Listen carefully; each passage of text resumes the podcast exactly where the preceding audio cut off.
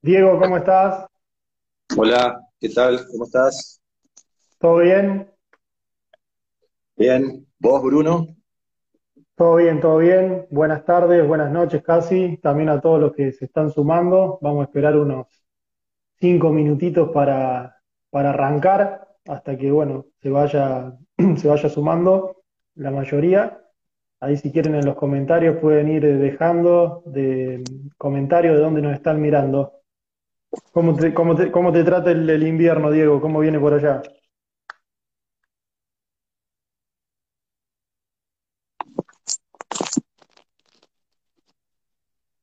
Hola.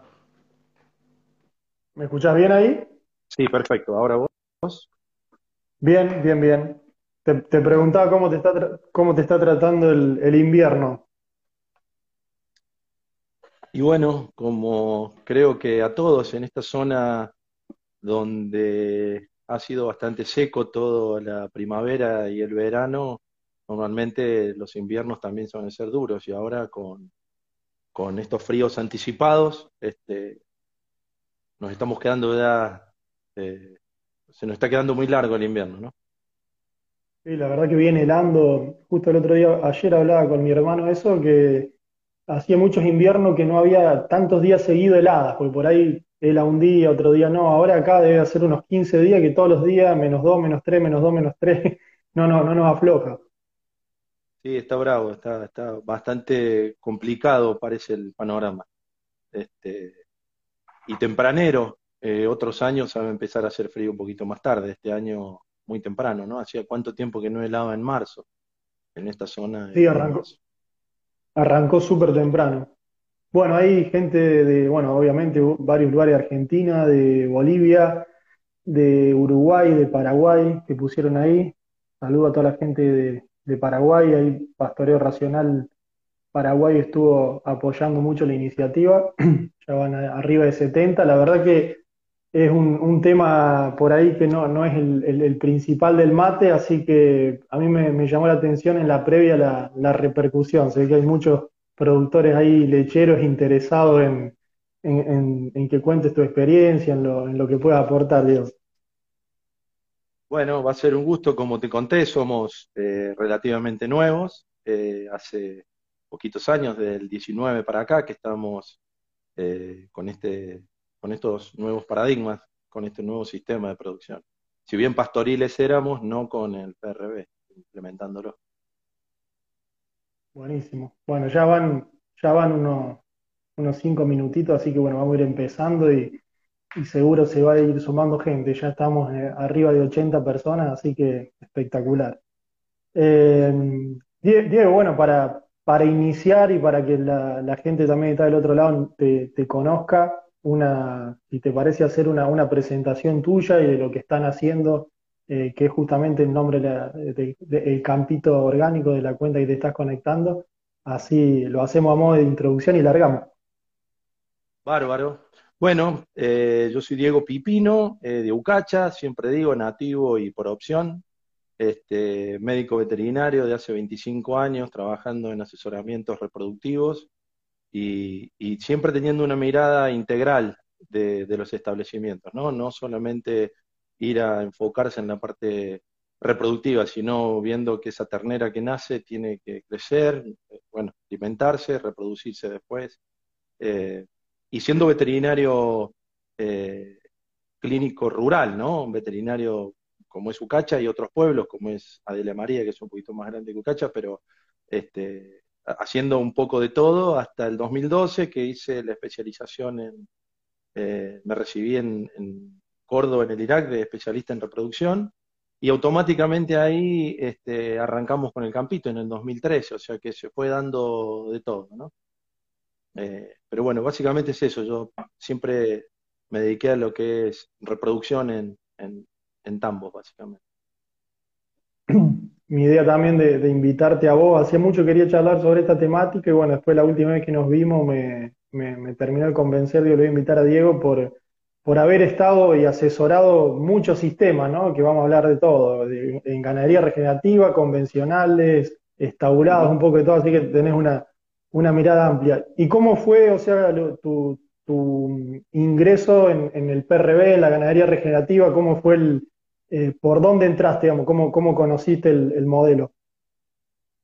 Bueno, básicamente una cosa fue llevando la otra, fue bastante paulatino, pero, a ver, eh, siempre en un asesoramiento integral lo que uno busca es ser pragmático en el tambo. Nuestra visión desde Ucacha, desde el INTA, mi formación con mi viejo, con el ingeniero Signorile, en Ucacha, este, siempre tratábamos de pensar el tambo de la manera más práctica, ¿no? Eh, y, bueno, de esa manera cuando yo eh, me choco con el campito que empezamos a ordeñar, eh, la necesidad hizo que fuéramos hacia un sistema este, puramente pastoril, si bien uno ya estaba convencido de que hacia ese lugar iba, este, eh, sin querer nos estábamos haciendo un híbrido ahí entre un pastoreo rotativo y un boacén modificado, porque le llevábamos el agua por todos los callejones, siempre entendiendo que la leche es el ochenta y pico por ciento de agua, entonces, eh, y que los productores normalmente eh, invierten mucho en comida y en alimentos y poco en agua, ¿no? Eso veíamos, todo, todo esto es previo a, mi ingreso al conocimiento de este nuevo mundo del PRB. Este, y bueno, eh, de esa manera, con estos sistemas convencionales que, teníamos de alfalfas de cuatro años, verdeos de invierno, verdeo de verano en forma de, de maíz para silo, ese era nuestro sistema. Este, pero bueno, siempre la producción del campito se basa en cuatro alquileres de cuatro propietarios diferentes, todo alquilado, no es nada propio. Y entonces siempre tratando de bajar el costo de producción, ¿no? a lo máximo expresión y tener sistemas lo más flexibles posible y más en lo que es tambo, ¿no? Eh, que, que, es muy elástico, sensible a los commodities, sensible a las corridas bancarias de evaluaciones, ¿no? Entonces, básicamente una cosa fue llevando a la otra. ¿no? Está, bueno eso, que es, muy valorable, ¿no? Que la actividad a su vez sea sobre, sobre campo eh, alquilado, pues bueno, no, te puedes dar el gusto, ¿no? De, de, hacer cualquier cosa, ¿no? Pues el alquiler hay que, hay que pagarlo igual, ¿no? Entonces creo que es un, un, caso de éxito que está muy bueno por eso también. Y justo con lo que decía de, de los commodities, ¿cómo ves a la, a la lechería y te pregunto en general, ¿no? En, este contexto de guerra, pandemia, donde, bueno, los precios de los commodities se han ido a, las nubes, los granos, el maíz, la soja, que, bueno, son insumos eh, comúnmente utilizados en, los tambos. Eh, y, bueno, todos sabemos que en Argentina, tanto la producción de carne como la de leche te la pagan en pesos y todos los otros insumos están atados al, al dólar. ¿Cómo ves un poco este, ese contexto? Eh, y bueno, esta situación puntual no es diferente a otros, si bien eh, eh, impactó de manera más abrupta, pero en otros años es la sequía, en otros años es demasiada humedad e inundaciones. El tambo siempre se ve afectado por eso que describiste vos perfectamente, ¿no? en cada devaluación tarda de seis a ocho meses a acomodarse otra vez todo a nivel lechería.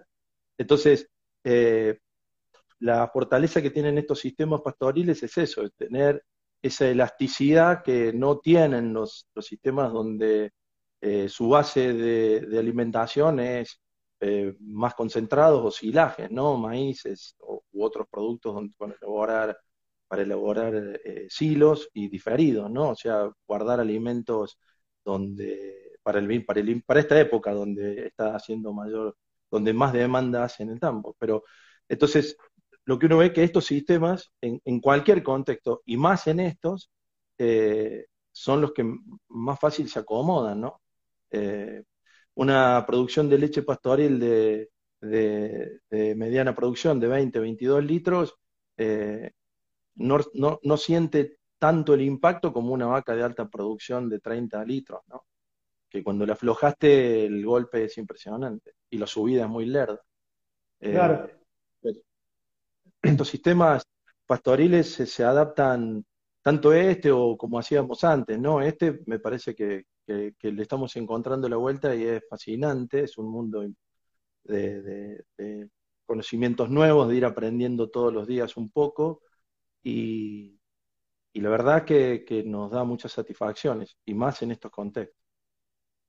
Vos sabés que siempre yo me acuerdo que Piñeiro, cuando, cuando lo conocimos, siempre decía que, que el, el productor que ganaba más plata no era el que más leche sacaba, sino el que trabajaba con los, con los costos más bajos. Y, es, y, es impresionante el- la leche, como en toda Latinoamérica, todos los países tienen una problemática bastante, bastante similar, ¿no? Siendo, bueno, que es un producto perecedero, que por ahí la industria uno no tiene mucho margen de negociación, eh, y también cómo se ha ido imponiendo un sistema eh, desde todos, ¿no? De todos lados, todos nos, nos fuimos a eso, ¿no? Un sistema por ahí completamente diferente a lo que estamos hablando, ¿no? Estabulado, robotizado, eh, que uno por ahí va, a mí me llama por ahí, por ahí a los tambos, a vos me imagino que mucho más te debe pasar, y vos empezás a ver que decís, bueno, acá ganan plata todo menos el, menos el dueño.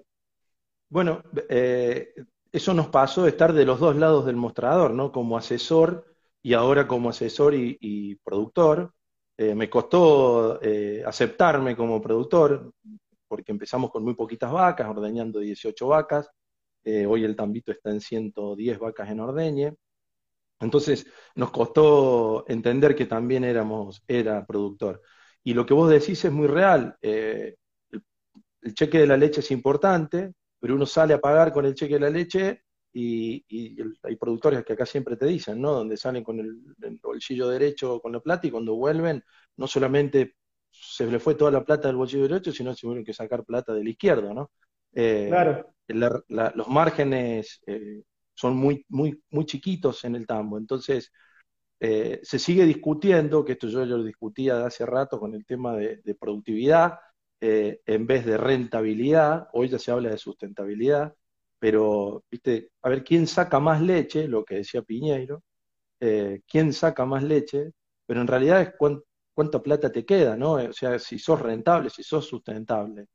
Eh, de nada vale, a ver, hoy producir 25 litros promedio por vaca eh, por año, quiere decir que en algún momento estuviste en 30, este, eh, ¿cuántos litros libres te quedan, no?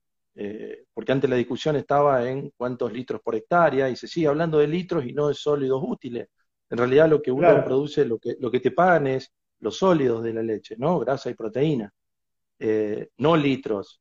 Eh, y la discusión siempre está ahí. ¿Sacás cuántos litros? 28 litros. ¿Y qué costo de producción tenés? Y 25. O sea, tenés tres costos de 3 litros libres. ¿Y vos cuánto sacás? 20. Vamos a suponer que seguimos en la misma discusión, no Sí, sí, sí. 4.000 kilos de sólidos útiles, 20 litros. ¿Y cuántos eh, litros libres tenés? 10, porque el costo es de 10 litros.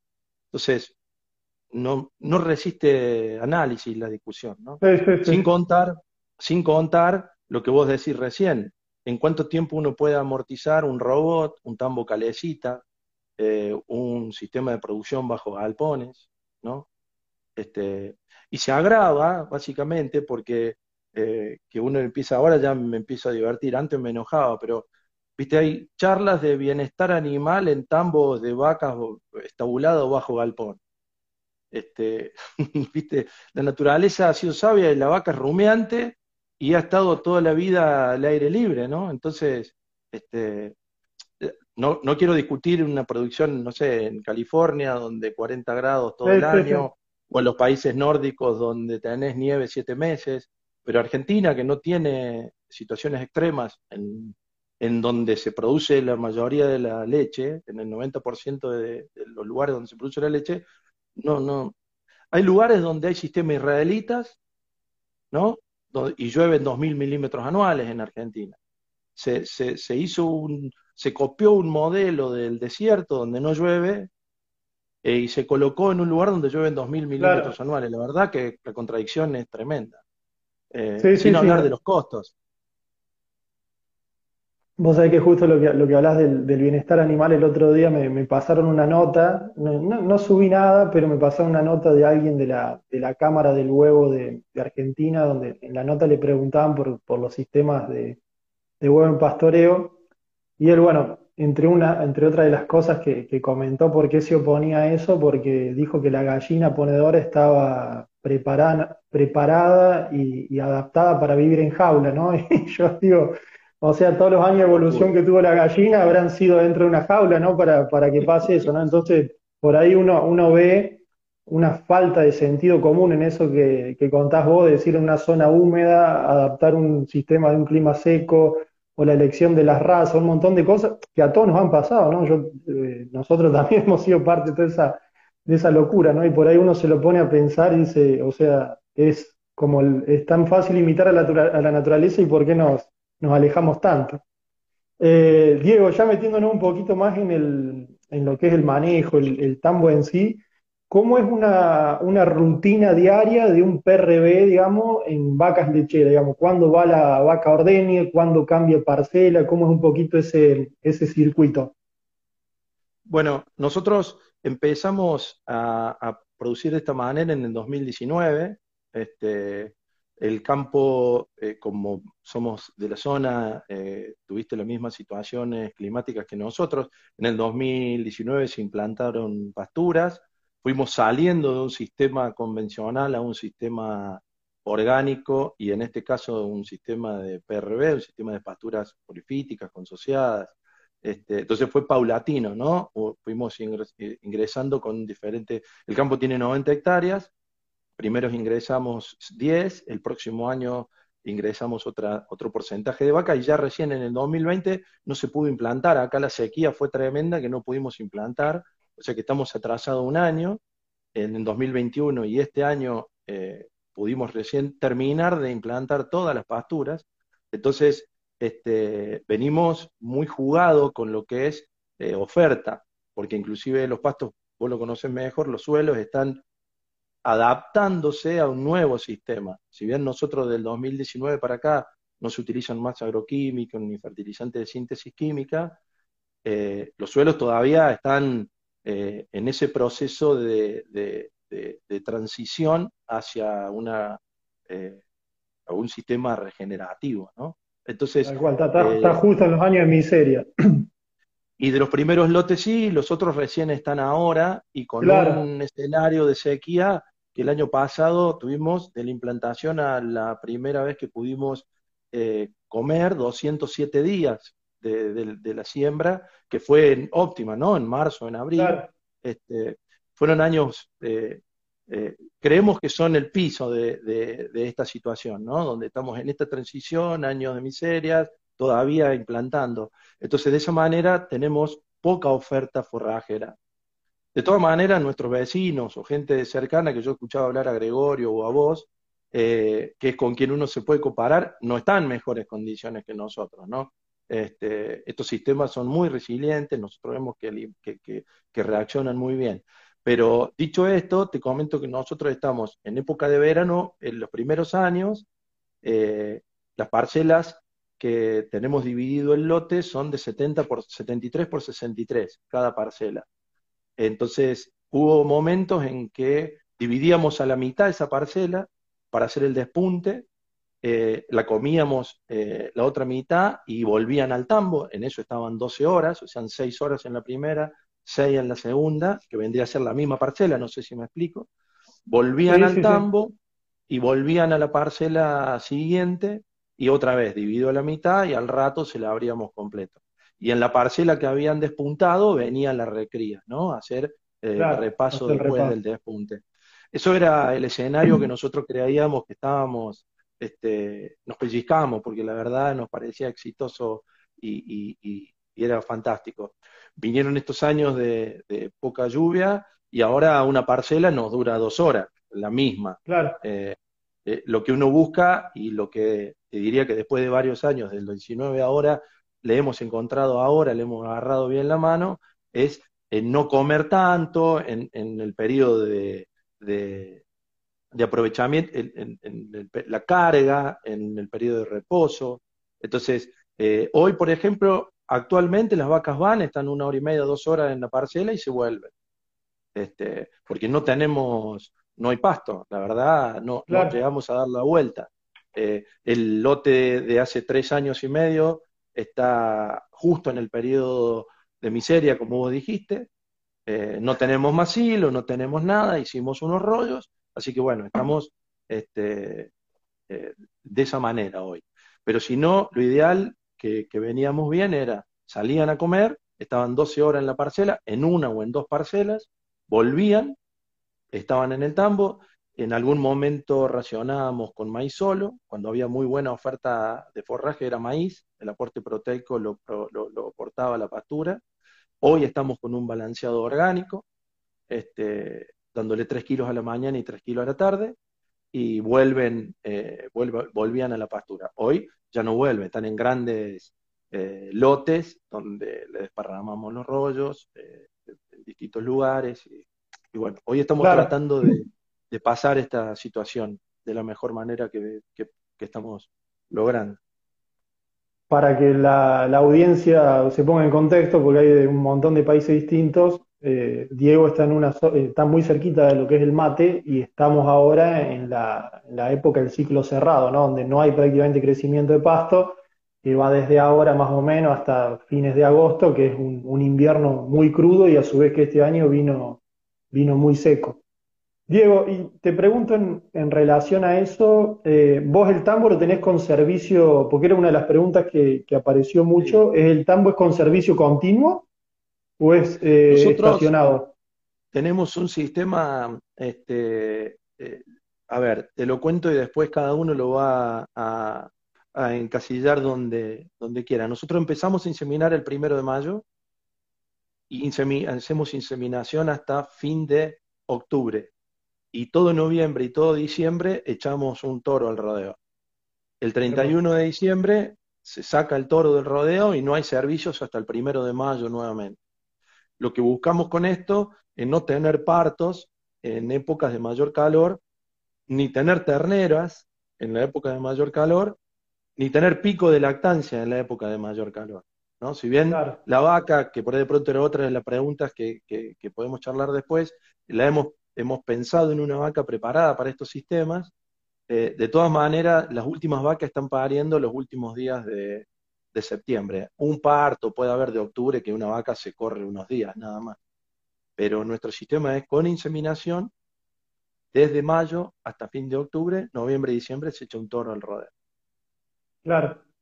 Y, desde el punto de vista de la industria, eh, es muy complicado ir a, un servicio corto, tipo, digamos, rodeo de carne de 45, 90 días. ¿Te complica después el tema de la entrega de la leche o no? No, más que nada tendríamos que organizarnos nosotros con nuestra economía o con todo lo que es financiero, porque eh, es una de las problemáticas que tenemos en Argentina. En otros países se adapta de esa manera, por ejemplo, Nueva Zelanda tiene sistemas muy cortos, eh, las lactancias también son más cortas, nosotros vemos que con los cruzamientos que tenemos se fueron acortando las lactancias, eh, las gestaciones se acortan, entonces es como que no he trabajado en sistemas donde se estabularon tanto. Hace muchos años había un productor que había estabulado en esta zona y la verdad que de diciembre a de diciembre a marzo, a abril se hacía bastante complicada la economía, ¿no? Entonces nosotros caemos en producción un poquito para fin de año, pero no no tenemos esa caída abrupta que tienen los tambos estabulados, donde hasta se pueden llegar a cerrar un mes para, para, para bueno, acomodar o, salir la gente de vacaciones, etc. Justo que me, tiraste el, puntapié para el tema de la, de la vaca. Eh, bueno, estamos acostumbrados, o sea, lo que predominantemente hay en, Argentina, ¿no? Una vaca volando de un frame muy alto, eh, que es difícil adaptarla después a, un sistema exclusivamente pastoril por la demanda que, tiene, ¿no? Ha pasado con las razas de carne, con todo, que nos hemos ido a elefantes, no, no, no a, vacas.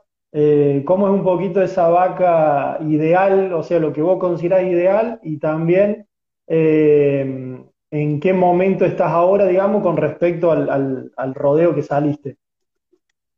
Bueno, eh, yo sé del 2002 que estoy molestando al ambiente veterinario con los cruzamientos, ¿no?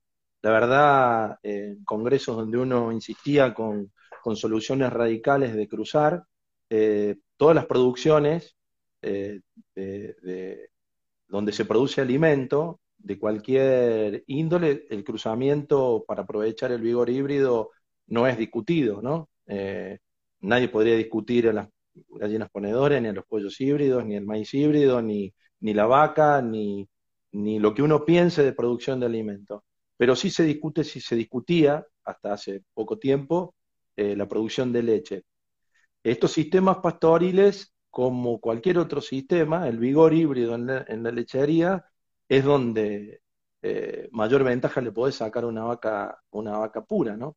De cualquier raza, en, este caso la vaca Holstein, la vaca Holando, que se ha difundido del 90 para acá con mucho éxito, que es la vaca de genética norteamericana y canadiense, estadounidense y canadiense, es la vaca que quizás ha sido preparada para sistemas de producción diferentes a los nuestros, y también se demostró que los cruzamientos para esos sistemas de producción de esa vaca grande también son más rentables que, eh, que, la vaca Holten pura. Para nuestros sistemas, lo único que tenés que elegir es, dependiendo qué vaca querés o qué sistema tenés, este, elegir eh, la herramienta vaca, le digo yo, eh, más adecuada a tu sistema.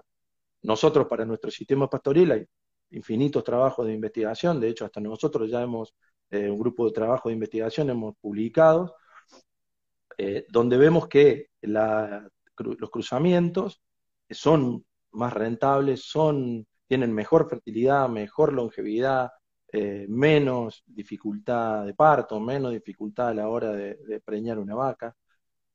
nosotros hemos elegido eh, una triple, un triple cruzamiento. Eh, porque, ¿Por qué triple cruzamiento? Porque eh, dos razas, cuando vos las, las cruzas, después de cuatro o cinco generaciones, otra vez la consanguinidad se, se, posiciona en el 50, en el 60%. Cuando vos tenés una tercera tercer raza, ya superamos el 70% de heterosis. Entonces, dos genes, o sea, tenés mayor vigor híbrido y sería lo más parecido a tener un F1, ¿no? hacer un cruzamiento con dos razas no emparentadas. Lo que pasa es que en los tambos, si tenés dos razas, eh, cuando la, F1 entra a producir y volvés a la, a la raza originaria, eh, se llama, ese sistema es criss-cross, ¿no? Nosotros usamos tres razas, que la primera fue el Holstein norteamericano-canadiense, que fueron esas vacas que teníamos de recría, eh, que nosotros primero vendíamos vaquillonas preñadas para, para, para tambos que veíamos esa demanda y eso fue nuestro inicio. Cuando no pudimos vender las vaquillonas, entramos al sistema de ordeñe. Claro. Eh, a, esa, a esa Holstein pura le, la inseminamos con una raza que se llama sueca roja y blanca. Esa F1 se insemina con Jersey, Jersey neozelandés, y después volvemos otra vez al Holstein, al Holando, pero ya al Holstein neozelandés. O sea, Y después esa Holstein neozelandés vuelve al sueco rojo, ¿no? Es un sistema muy simple.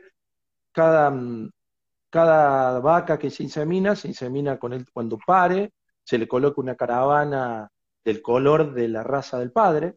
O sea, todas las vacas Holten tienen caravanas amarillas. Cuando nace una ternera inseminada con suecos, se coloca una caravana roja o naranja. Claro. Y cuando se vuelve a inseminar con jersey, se le coloca una caravana blanca. Entonces el inseminador lo único que tiene que ver es el color de la caravana para saber qué toro va a tener que eh, eh, definir para inseminar esa, esa vaquillona o vaca que está en celo. O sea que va, y, ahí fuiste bajando de, la vaca que arrancaste, fuiste bajando mucho el frame, ¿no? Por, las razas que me comentás que, que, fuiste metiendo. Nosotros creíamos que íbamos a tener entre 85, 90, como máximo 100 vacas en ordeño, y vemos que podíamos llegar a estirar la carga o ajustar la carga hasta creemos que podemos llegar a 120 vacas en ordeños de esta característica. Una vaca de 450 kilos, eh, bien moderada, bien, bien chica. Más parecida a una vaca de, cría, digamos, a una angus de cría clásica. Exactamente, exactamente, exactamente. Y, también ese cruzamiento, eh, te, quería preguntar, ¿te mejora también el, o sea, el macho para después con destino a producción de carne? Bueno, sí por el lado de la vaca sueca roja, que es un ternero macho muy buscado, pero la vaca jersey tiene muy mala prensa, es un animal muy encarnado, es bien productivo. Este, en los tambos siempre fue una discusión que yo tengo desde que empezamos a cruzar. Eh, el productor tambero produce leche, básicamente, ¿no? Y el ingreso por carne es mm, bastante ajustadito, está entre el 3 y el 6% de su ingreso final eh, su, ingreso neto producido por la carne. Entonces, eh, lo, que uno, lo que uno busca es producir leche, pero en realidad sólidos útiles. Entonces, ¿qué buscamos nosotros en nuestro sistema? Es grasa, proteína. Entonces, nuestras, nuestra elección de razas se fue dirigida este, hacia buscar rasgos funcionales, grasa, fertilidad, eh, longevidad, grasa y proteína, sin descuidar la producción de leche, pero en realidad lo que buscamos son, esos componentes. Nosotros elegimos razas que nos estén aportando esos rasgos en, su genética. Justo cuando, cuando estaba hablando de la, de la adaptación, bueno, y, en qué parámetros se, se fijaron, te quería preguntar justamente eso desde el punto de vista sanitario, ¿no? A mí me, me sorprendió hace poco un tambo que me llamaron para, eh, para ir a hacer una, asesoría, un tambo que, bueno, estaba muy metido ya en, en estabulación, estaba con unos problemas de, deuda importantes, por, por, eso me llamaron. Y me sorprendió ver la cantidad de problemas sanitarios que había, eh, eh, ¿cómo es? de mastitis, me sorprendió todo el problema de pezuñas que había, había prácticamente una persona que una vez por, semana, yo le digo, le tenía que ir a hacer manicura a las, a las vacas. Eh, ¿Cómo es tu visión un poco desde ese punto de vista de la, de, la sanidad cuando uno va bajando el frame, va siendo un animal más adaptado al ambiente? ¿Y cómo es tu experiencia también con todo el manejo sanitario? ¿Cómo lo estás haciendo? ¿Qué estás usando? ¿Y, y, qué, y cuáles son las principales diferencias con los sistemas convencionales?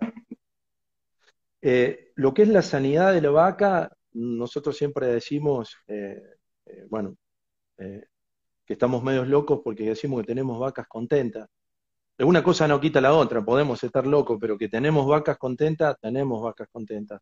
Este, las vacas en estos sistemas, primero que el bienestar animal es lo que hace la diferencia, ¿no?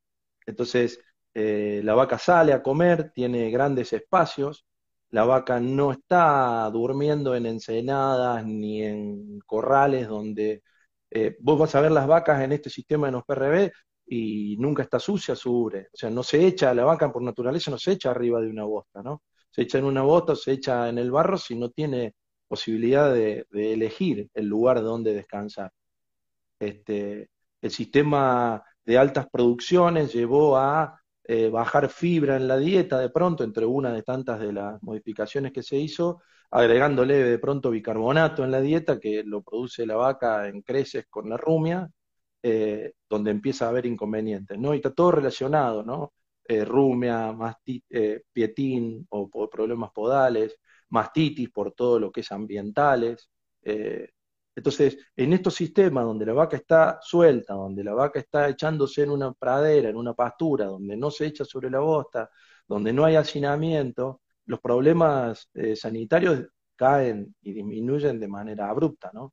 Eh, las células somáticas que nosotros hacemos eh, los primeros meses del año, hacemos todos los meses con el control lechero células somáticas, este, bajaron de manera impresionante. Los problemas de patologías podales casi no tenemos, tenemos muy pocos. Este, después, toda esa problemática de, clínica productiva, ¿no? Mi viejo decía que nos vendieron un problema para después volvernos a vender las soluciones, porque esta vaca de alta producción, eh, de altos kilos, eh, son eh, muy exigentes, entonces desplazamientos de abomazos, sales aniónicas preparto, sales lactancia. En el campito nuestro, la verdad, no damos nada, no damos sales preparto, no damos sales aniónicas, no, no tenemos problemas, la verdad, tenemos, eh, no tenemos problemas, tenemos pocos problemas, Bruno, o sea, no te, no, te voy a decir que no hay alguna retención de placenta a veces, sí lo hay. No te digo que no aparece alguna vaca con mastitis, alguna aparece, pero la verdad que no tenemos un problema que digamos, esta es una problemática que no podemos, como decís vos, no tenemos un podólogo, un pietinero eh, que va a desvasar una vez por, por mes, una vez cada 15 días, una vez cada dos meses. No, no lo tenemos. Este, la, vaca, la vaca es una vaca sana. Eh, lo discutíamos con Lorena de Cara, que es eh, quien hace la parte de homeopatía, que hacemos homeopatía en las vacas, en todo el rodeo, eh, que vemos que no solamente es una cuestión de bienestar animal, sino que creemos que es todo un sistema, ¿no?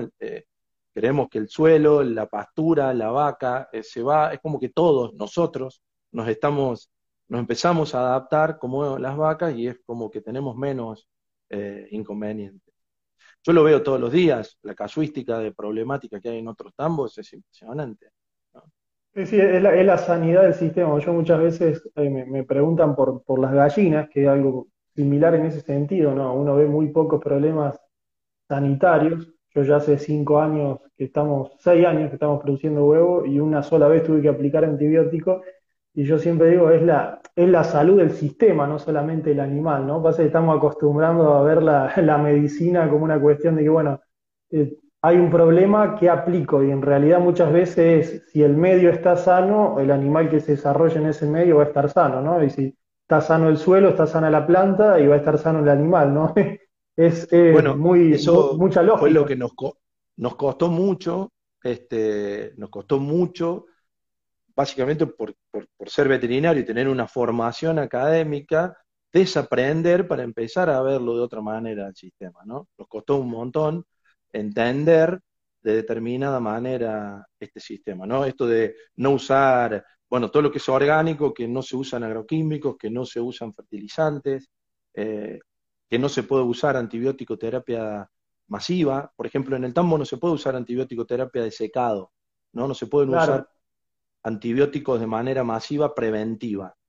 Eh, si bien prima el bienestar animal, eh, pero eh, si vos tenés que tratar un animal, mm, es lo que tenés que hacer. La, vaca, la ternera, es prioridad. Registrarlo. Tenés tantos tratamientos por lactancia que podés hacer. Si superás esas cantidades de tratamientos, lo tenés que hacer porque tenés que curar ese animal, porque prima el bienestar animal, pero la tenés que apartar del sistema orgánico. Claro. Pero, pero bueno, vemos que, lo que más nos costó fue esto y vemos que no. Nosotros ya hace tres años que no usamos antibiótico terapia del secado. Ninguna vaca. Ninguna vaca se pone en pomo de mastitis. Claro. Y la verdad que lo digo y me escucho yo hace tres años atrás y, digo, es imposible, no se puede. Claro.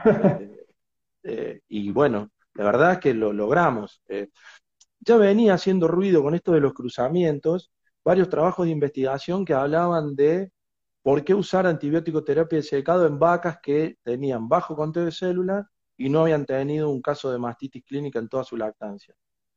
Era, eh, se veía más por el, desde el lado de eh, crear resistencia con los antibióticos más que por el tema, además de lo económico. Pero viéndolo desde este lado, nosotros, este, bueno, te repito, no usamos antibiótico terapia de secado hace todo el 19, 20, 21 y lo que va de este año. Enganchando lo que decía de los, de los antibióticos, vos, si puedes eh, contarnos, vos estás en un programa en Estlé, ¿no? Que contanos un poquito de ese programa, pues bueno, yo, yo Melina, que bueno, le, le mandamos un saludo, no sé si lo está viendo al vivo, hace unos cuantos años nos visitó desde todo un programa que desarrolló Nestlé en, la Argentina que está, está muy interesante, ¿no? Y vos fuiste uno de los primeros eh, productores que te sumaste, ¿o no?, a ese programa. Claro, nosotros, de verdad que un poco cuando largamos, eh, me faltó contarte eso y con eso podemos enganchar con Nestlé. Nosotros veíamos que el sistema de producción eh, lo primero que, nos hizo un poco de ruido para entrar hacia lo orgánico y después encontrarnos con Nestlé fue que, que, fumigando el campo, eh, allá por el 2018, 2017, eh, quemé un árbol de, no sé, 100 años tenía. Este, y ya empezó a hacer ruido, decir, este camino, o sea, si quemó un árbol, el dueño del campo me decía que cuando él fue a vivir ahí, ya era árbol y el Paco tiene 66 años, o sea que Estamos hablando de un árbol de, 100 años mínimo, y bueno, lo, por fumigar estos barbechos que uno hacía para el maíz, eh, quemamos ese árbol. Eso ya nos empezó a hacer un poco de ruido, nos empezamos a contactar con, eh, Claudio Sarmiento, ahí de la Universidad de Río Cuarto, eh, y con otros asesores, con, Fernando Novizardi, con, Germán Cravero, que son los que nos asesoran ahora, y de esa manera entramos a un sistema racional, le decíamos nosotros, ¿no? Nos costaba encontrar aficidas, por ejemplo, para usar en determinado momento, porque no existen, pero no había. Eh, entonces, bueno, así empezamos en el 2019, eh, galopeando contra el viento, como dice Atahualpa, sin encontrar hacia dónde. Nos contactamos con ustedes este, por una reunión. Vino, Gregorio me, nos invita al mate, eh, en una charla, en un descanso, en una jornada que estábamos participando, Gregorio comenta que ustedes tuvieron tambo eh, anteriormente, tu viejo con él habían tenido una producción lechera. Entonces ahí me interesó, lo, porque la verdad que no encontramos quién hiciera PRB en tambo, no conocemos quién hace PRB en Argentina en tambos. Entonces, bueno, eh, cuando Gregorio me invita al mate, yo le redoblo la apuesta y le digo, no, vení, asesorame en el campo. O sea, eh, bueno, y así arrancamos, ahí compramos todo el material de Piñero Machado, nos venía haciendo un poco de ruido, y en la mitad de ese proceso nos encontramos, ya habíamos implantado la primera pastura eh, con gramíneas de este a oeste y leguminosa de norte a sur, y en ese camino nos encontramos con Nestlé. La, realidad es que con Nestlé la charla duró 15 minutos y la otra hora que todavía se podía tomar mate y compartirlo, eh, fue de hablar de otras cosas, porque nos pusimos de acuerdo muy rápido Nestlé lo que exige es un contrato por X cantidad de años, superior a 8, eh, y la reglamentación vigente de Nestlé es la reglamentación que hay vigente hoy a nivel nacional, la legislación nacional, eh, donde tenés que estar preparado para producir leche orgánica para venderla a la Comunidad Europea.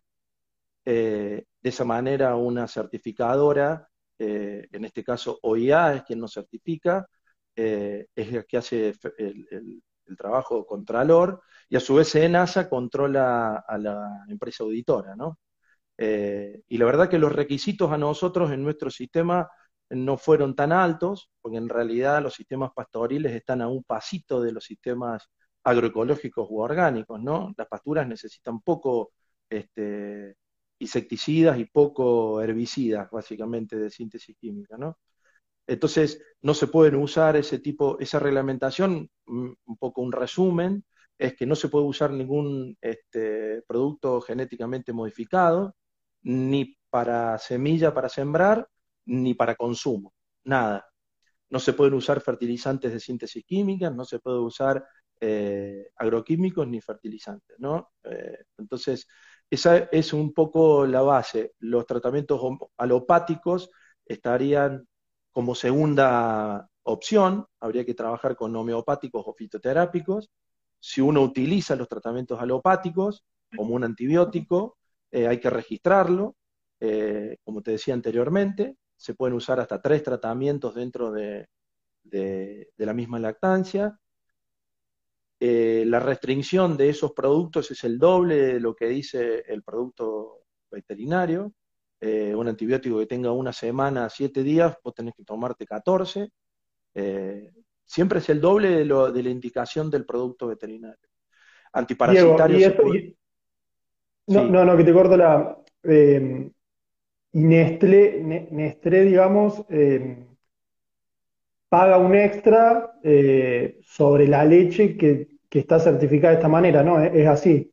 O sea, de, lo que se vendería a la industria, tiene, un, sobreprecio, sí, tiene un sobreprecio para este sistema de producción. Y la verdad que si no fuera por eso, eh, nos hubiera sido bastante difícil poder entrar, porque los primeros años eh, de, conversión hacia lo orgánico, vos tenés que trabajar como si fueras orgánico, pero no sos orgánico.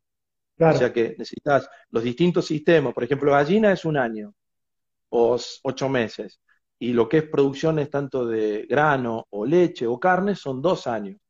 Entonces, eh, vos estás produciendo de una manera y este, si no tenés un apoyo económico en ese momento, si bien el costo de producción es más bajo, si bien el costo de producción es más bajo, lo que es maíz orgánico certificado y los productos para poder este, utilizar eh, la comida, por ejemplo, orgánica certificada es más cara. Entonces, eh, y el componente de comida dentro del cheque de la leche ronda entre el 50 y el 60%. Entonces es importante eh, el apoyo de las empresas lácteas, en este caso Nestlé. ¿Y eso cómo ves? ¿Crees, por un lado, eh, ves que tiene futuro, que hay más, más empresas que crees que, van a empezar a, valorar este tipo de leche? Y por el otro lado, eh, contanos cuál es la diferencia de una leche producida en base pastoril de una leche producida en base de, de, estabulación, digamos. Eh, lo que es leche pastoril, eh, eh, la calidad de la leche quizás, si uno hace un análisis y la leche en tambos estabulados tiene los requerimientos que una vaca necesite, quizás no tenga diferencia con respecto a este, una leche producida a nivel pastoril. Lo que sí tiene es un costo de producción menor. se está hablando eh, y a lo mejor ustedes lo saben mejor, de la calidad eh, y la, no, solamente, sino que la característica del grano, la característica de la leche, de lo que es agroecológico, que es con mejores nutrientes, con mayor eh, tolerancia, pero nosotros no tenemos ese análisis para poder decirte nuestra leche es diferente en su composición. Lo que sí decimos es que a, eso iba porque viste que, en la carne hay un montón de estudios hechos de carne, la calidad de la grasa, sobre todo ácidos grasos, eh, tipo, de, tipo, de, tipo de colesterol, eh, también en los huevos hay bastantes análisis, eh, minerales, composición de esos minerales. No sabía si en leche había, tenías datos de algo referido a eso. nosotros no, posiblemente existan, quizá Melina podría estar aportando si está hoy en la reunión o en otro momento pero eh, bueno, no, no, yo no te puedo, no, te puedo eh, decir, de, hablar sobre ese tema. Buenísimo. Y, con respecto a la industria, eso que te preguntaba, si ves que más empresas pensás que van a, van a apostar a, eso, digamos, como, viste que hay un montón de empresas, por ejemplo, que se han comprometido, no sé, a 2030 de, eh, no usar más huevos de gallinas en jaula y usar huevos de sistemas a piso pastoriles. ¿Cómo ves eso en el negocio de la leche? ¿Ves que, como, en este caso Nestlé, hay otras iniciativas de empresas que vos crees que, a futuro van a apostar hacia los sistemas pastoriles? Bueno, yo no, no sé, no, no conozco actuales, no conozco otra empresa que hoy esté captando producción agroecológica u orgánica, ¿no? Lo que sí creo que es un camino que empezó eh, estamos convencidos, de hecho en Ucacha eh, el tambito nuestro eh, es, ya certificado orgánico y hay otros dos tambos más, un tambo de 50, 60 vacas, campo urbano, y otro campo más eh, de la Griselda Sociedad Anónima, que ya, pero este campo tiene 400 vacas en ordeños ya. O sea que creemos y estamos convencidos de que es un camino que, que, el consumidor del futuro va a exigir leche sin pesticidas, leche sin eh, agroquímicos, leche eh, agroecológica u orgánica. Eso estamos convencidos. De hecho, cada vez es más la superficie que se va volcando hacia estos sistemas de producción. Eh, pero no conozco que haya alguna empresa que hoy lo esté buscando, que esté buscando captar productores. Buenísimo. Bueno, nos den que unos 15 minutos ya hay 120, 130 personas conectadas, así que bueno, un, éxito la, la audiencia. Eh, para terminar, algunas preguntas que se repitieron mucho. Eh, ¿Cómo es más o menos tu, diagrama de, instalaciones? ¿Cuántas parcelas tenés? ¿Cómo, ¿Cómo, está hecho más o menos ese sistema de infraestructura de las aguadas? Eh, esa por un lado, y por el otro lado el manejo de la, de la guachera, ¿no? Con, ¿Cómo hace con, con, el, con el ternerito. El sistema de distribución de parcela es eh, del libro de, de, PRB de Machados. Tenemos 120 eh, parcelas en lo que creemos que va a estar abocado al tambo, más 99 parcelas más en lo que creemos que va a estar abocado a la recría. Hoy todo eso está abocado al tambo, básicamente. La recría sale al campo porque no puede estar encerrada pero, pero la verdad es que, la idea es que en el final sean 120 eh, parcelas para el tambo, cada parcela en los bloques típicos de los PRB, con un bebedero, un tanque bebedero al medio, de cuatro, cuatro parcelas. Todo es móvil, los caños negros de PVC van, van superficiales, eh, con acoples rápidos para poder cambiar los bebederos de 2.500 litros por parcela. Este, y, y la diferencia que tiene con respecto al mate, que cuando lo fuimos a visitar, es que no es fijo, ¿no? No tiene los eh, cuatro postes alrededor del, del, bebedero fijo. Nosotros usamos mucho varillas, varillas galvanizadas que se colocan y se sacan. Eh, en, vez de, en vez de utilizar, hicimos una modificación, eso lo, lo, desarrollaron en otro campito acá en Ucacha, este campo más grande, la Griselda, donde en vez de comer los cuatro, eh, comemos primeros dos paralelos y después corremos, comemos los dos de enfrente.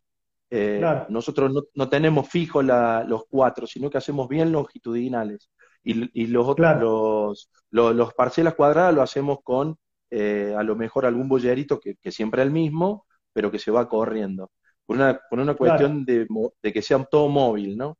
Eh, de que nada sea fijo. Perfecto. En realidad es bien básico y es bien, es muy similar al sistema de producción que tienen ustedes en el mate no hay una diferencia, es un PRB de cajón donde las superficies las fuimos adaptando, que no son, son todos lotes iguales. Viste que hay algunos lugares que tienen desniveles, que una parcela más grande. Las, nuestras, las nuestras son todas de 73 por 63 y, y bueno, tratamos de hacer 120 parcelas por lo que para poder volver al día 121 a la parcela que, que se comió por primera vez. ¿no? Y con respecto a la guachera, sí, perdón. No, no, dale, dale. tenemos unos ocho minutos todavía. Hay un millón de preguntas, ¿no? Pero bueno, no las vamos a poder hoy evacuar a todas, ¿no?